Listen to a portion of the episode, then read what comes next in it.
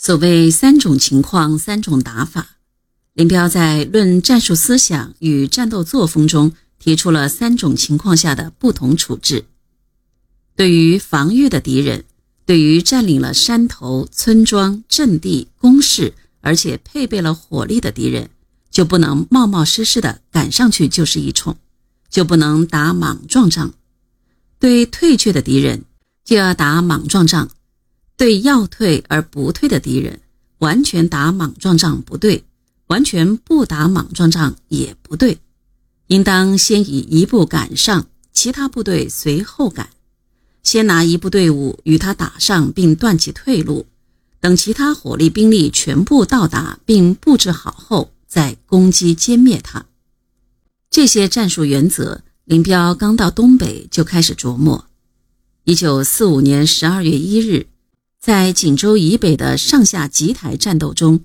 林彪不顾连续几天的山地行军的疲劳，冒着严寒亲赴前线，跟着主攻团观察部队的战斗动作。他总结这次战斗和后来秀水河子战斗的经验，提出了一点两面和三三制战术。在这时候举行的复兴会议上，林彪又对三三制战术等做了指示，要求部队执行。这年十二月十七日。他又在一份电报中指出，对各级指挥员则着重研究一点两面战术及了解不打主观主义的仗。在战争初期，特别是一九四六年上半年，林彪经常带领几个人亲自到最前线去发现、总结经验。在锦西以西，他亲自登上大小红山查看地形。在开原以南阻击新一军的战斗中，他也跑到最前沿阵地。在四平保卫战中，他两次冒着炮火进入四平城内。他的战术经验就是从这些作战实践中总结出来的。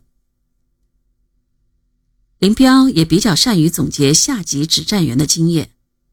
三三制就是在一张油印小报上刊登的一个连队战斗经验的总结中。提炼概括出来的总结中说，战斗中要分散前进，将一个班分为几个部分，这个部分前进，那几个部分用火力掩护。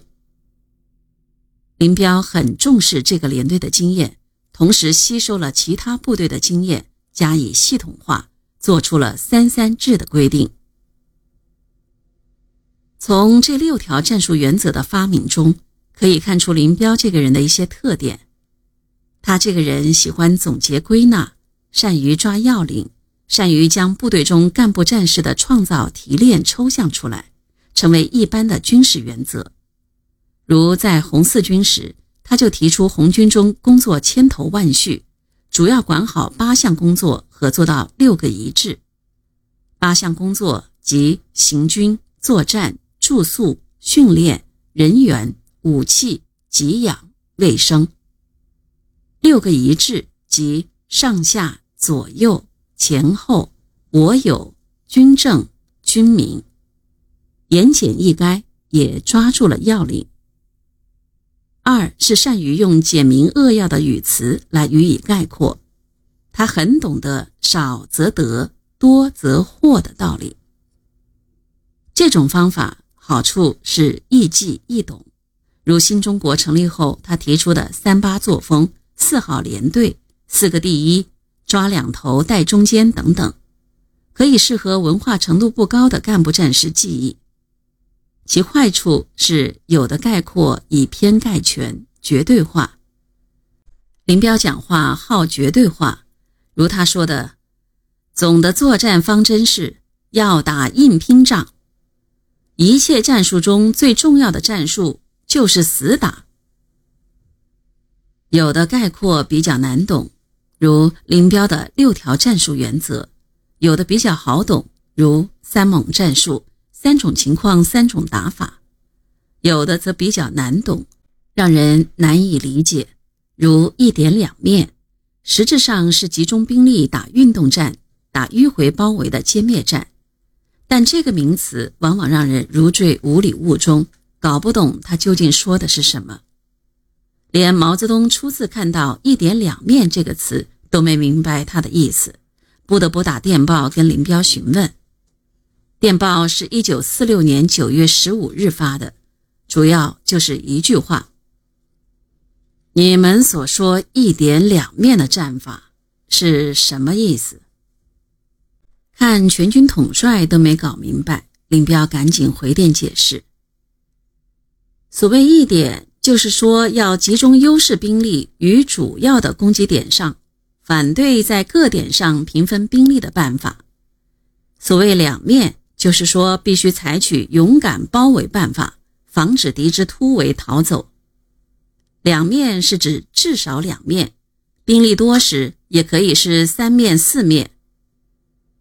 一点的精神在于保证一定要打垮敌人。两面的精神在于使打垮的敌人不致跑掉，大意就是如此，是针对我们干部不肯彻底集中兵力和不敢勇敢进攻迂回的毛病而规定的。